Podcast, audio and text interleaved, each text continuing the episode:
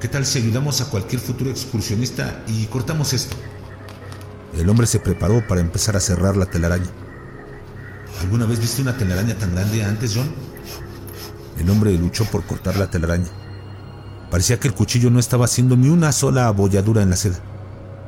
El hombre se frustró y bajó el cuchillo. mejor con los audífonos puestos. He descubierto especie de arácnido.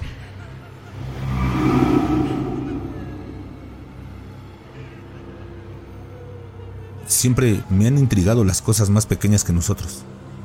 Compraba esos kits de insectos y guardaba saltamontes y mariposas en ellos. Los alimentaba con hojas y en el futuro aprendería que la mayoría de los insectos necesitan alimentarse de otros. Mi nombre es Marcus Trent. Terminé la universidad con el título de biólogo y comencé a especializarme en insectos. En la universidad conocí a mi buen amigo, Nolan. Como yo, también se dedicaba a los invertebrados, pero a diferencia de mí, normalmente se inclinaba por los arácnidos, arañas y escorpiones. Todas las cosas que no me gusta que se acerquen demasiado. No le tengo miedo a las arañas, incluso ahora, pero siempre me han hecho sentir muy incómodo. La forma en que atrapan insectos voladores en complejas estructuras de seda y telarañas. Las moscas y polillas, que normalmente volaban libremente en el cielo, estaban atrapadas, esperando que la muerte viniera lentamente, arrastrándose hacia ella. Cosas así siempre me hacen sentir incómodo, pero Nolan estaba fascinado por ellas. Fue alrededor de tres meses después de la graduación. Me iba a mudar a Colorado para estudiar con algunos entomólogos de alto nivel. Pero Nolan vino a mi apartamento esa mañana. Estaba emocionado. Sacó su teléfono y me mostró un video. Vi a un joven caminando por el bosque. La cámara que lo grababa caminando era temblorosa.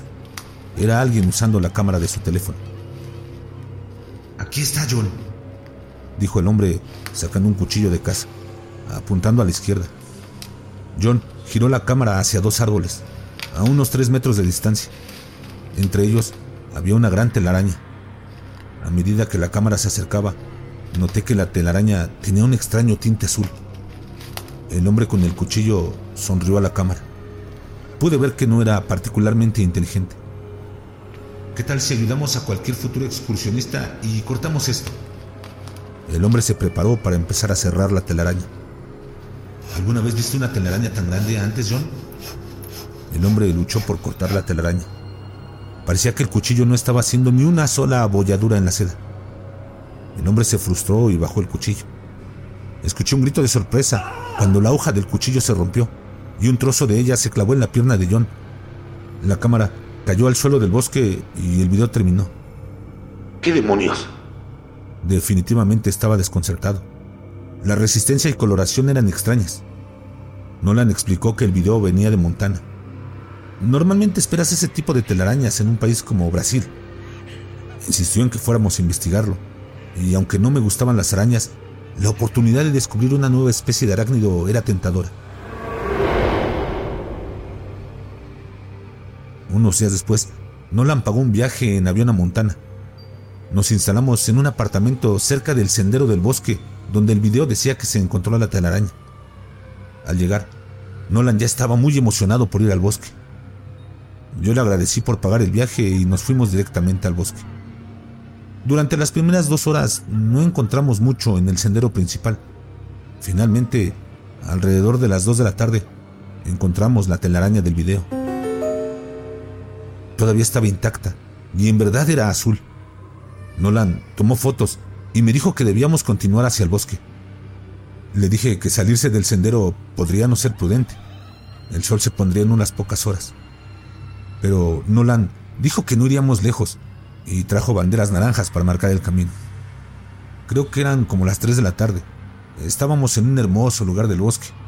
Vi a una pareja de conejos y ardillas y después de caminar un rato empecé a comer una de las barras de granola con mantequilla de maní que empaqué y de la nada Nolan gritó. Jesucristo, hay un oso muerto. Giré para ver a Nolan mirando hacia los árboles distantes. A través de los árboles y la maleza vi el bulto de pelo negro. Me pregunté cómo sabía Nolan que estaba muerto. Al acercarnos, vi las manchas rojas y la falta de respiración. No sé por qué nos acercamos a él. Supongo que nuestra curiosidad pudo más que el miedo. Inspeccionamos el cuerpo del oso negro. Su pelaje estaba cubierto de sangre seca. Nolan se agachó y me hizo un gesto. Marcus, ven a ver esto. Me arrodillé junto a él. Señaló un pequeño conjunto de agujeros. Al examinarlos más de cerca, parecían haber sido abiertos desde el interior. Intenté sacar algunas conclusiones razonables sobre cómo murió el oso. Pero Nolan no era un fanático de las teorías y las especulaciones. Le gustaba ensuciarse las manos para encontrar respuestas. Sacó un gran cuchillo. No sé por qué lo trajo. Tal vez quería probar la fuerza de la red contra algo más fuerte. Y ahora lo usaba para cortar el pelaje del oso. Cortó en el área del estómago, cerrando un trozo para sacarlo. Después de 20 minutos de corte, conmigo tratando de esperar pacientemente, Nolan sacó triunfante un trozo de oso, abriendo un gran agujero en su estómago. Saqué una gran linterna y envié el rayo oscuro al abismo de sus entrañas. Algo corrió como un brillo cuando la luz lo tocó. Nolan miró dentro y se asustó. Y yo cometí el error de mirar más de cerca en el vacío de su estómago. No había órganos por los que podía ver, y sus músculos estaban cubiertos y entretejidos por telas de araña, telarañas teñidas de azul que cruzaban entre los músculos y el hueso expuesto. Después de que ambos nos calmamos, decidimos volver al sendero. Me di cuenta de que estaba oscureciendo y mientras caminábamos empezamos a especular. Pensamos que el oso debió morir por causas naturales. Luego, las arañas lo encontraron y lo usaron como hogar para sobrevivir durante el invierno. Estábamos a mitad del camino, hasta que volvimos a la ruta del senderismo. Nolan se detuvo de repente.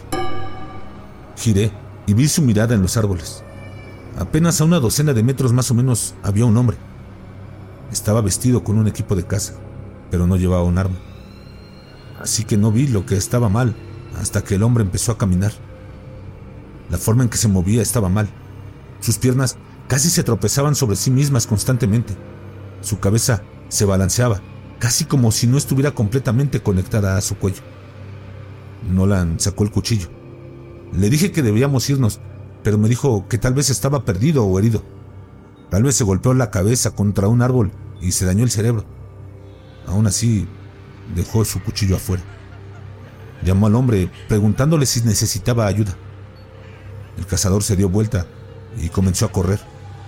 Corrió hacia mí, empujando a Nolan a un lado, y me atacó tirándome al suelo del bosque. Luché por empujarlo, pero pude ver que era muy fuerte físicamente. Vi su cabeza abrirse, lo que claramente mostró su mandíbula rota, casi estirada. Pensé que había empezado a ver algo que se movía por su garganta. De repente, el cazador dejó de moverse. Empujé el cuerpo y vi el gran cuchillo que sobresalía de su espalda. Parecía que Nolan lo había apuñalado directamente en la columna vertebral. Nolan estaba temblando, preguntándome qué hacer. Le dije que podíamos explicar esto como defensa propia, ya era prueba suficiente con toda la suciedad que tenía encima y los golpes de la pelea. Pero Nolan dejó de escucharme. Sus ojos miraban detrás de mí, donde estaba el cuerpo. Me volteé y vi que el cuerpo del hombre estaba temblando. Tal vez fueron reacciones post-mortem por el cuchillo que perforó su médula espinal. Pero entonces vi que su garganta aún estaba abultada. Algo se movía dentro de su esófago. Su boca se abrió de forma poco natural. Esta vez fue empujada por un conjunto de cuatro piernas blancas y espinosas. De su garganta salió una araña blanca y plateada, del tamaño de mi palma. Tenía piernas largas y peludas. Sus seis ojos azules se dirigían hacia nosotros. Y después mostró un conjunto de colmillos de color azul profundo. Podía ver el veneno verde que goteaba de ellos. Esta es la postura que muchas arañas usan para asustar e intimidar a los depredadores. El miedo en la araña casi me hizo olvidar que esta araña estaba dentro de una persona viva, o que estaba viviendo dentro de él. El cuerpo continuó temblando mientras observábamos con temor, estupefactos, cómo más patas plateadas salían de su cuerpo. Algunas arañas usaban su boca, pero otras hacían agujeros en su espalda, deslizándose entre las costillas. Incluso parecían romperlas. No nos molestamos en observar mucho más tiempo. Comenzamos a correr como locos a través del bosque, con lo que parecía un ejército de ocho patas detrás de nosotros. No pensé que nos fueran a perseguir, pero claramente estaban buscando sangre. No miré mucho hacia atrás, pero pude ver que algunas arañas estaban dejando de perseguirnos. No sé si se daban por vencidas o sabían que las arañas que estaban al frente nos atraparían. Obtuve la respuesta muy rápido. Una de las pocas arañas que quedaban se lanzó sobre la pierna de Nolan y la inmovilizó con una línea de seda azul. Nolan cayó con fuerza. Quise regresar para ayudar, pero pude ver que él ya estaba muerto. Nolan me gritó que corriera, mientras los colmillos de zafiro de la araña inyectaban veneno en su cuello. Debe haber sido una toxina rápida, ya que podía ver cómo la luz se desvanecía en sus ojos. Me las arreglé para volver al sendero, luego al departamento, desde donde estoy escribiendo esto un día después. Aún no he informado de su muerte. Planeo traer la pequeña evidencia que tengo para convencer a la fuerza policial de que traiga más de unos pocos hombres al bosque. Probablemente solo encontremos el cuerpo del cazador, que ahora está mutilado con agujeros, y el cuchillo de Nolan todavía clavado en su espalda. Pero si puedo probar que estas arañas son una amenaza, tal vez envíen un ejército para ayudar a matar hasta el último de ellas. Normalmente no apruebo la matanza de especies naturales, ni siquiera a las que dañan a los seres humanos en estado salvaje. Pero mientras pienso en lo que vi, sé que estas arañas no son una especie animal normal. Me di cuenta de algo. Usaban las telarañas para unir las partes del cuerpo. Así es como podían controlar el cuerpo del cazador. Usaron sus telarañas para reconfigurar el sistema nervioso del cuerpo. Entonces, una araña individual estaría a cargo de un nervio diferente del cuerpo. En primer lugar, esto implica que tienen una forma compleja y rápida de comunicarse entre sí. Esto no es inusual en los animales. El aspecto profundamente inquietante es que las arañas conocían la anatomía de diferentes animales, lo suficientemente bien como para restablecer su sistema nervioso. Esto significa que sabían cómo controlar especialmente la mente de otros animales. Y finalmente, por eso vinieron a nosotros. Matamos a uno de sus anfitriones. Eso las hizo enojar, y por eso dejaron de perseguirme después de que agarraron a Nolan. No necesitaban dos huéspedes, solo querían reemplazar al que perdieron. Y no necesitarían más hasta que empiecen a reproducirse más y más. Nolan era un buen amigo. Teníamos sueños de asociarnos en estudios sobre microecosistemas y biología de insectos. Y ahora, los animales en los que invirtió su educación y los que amaba tanto, lo mataron.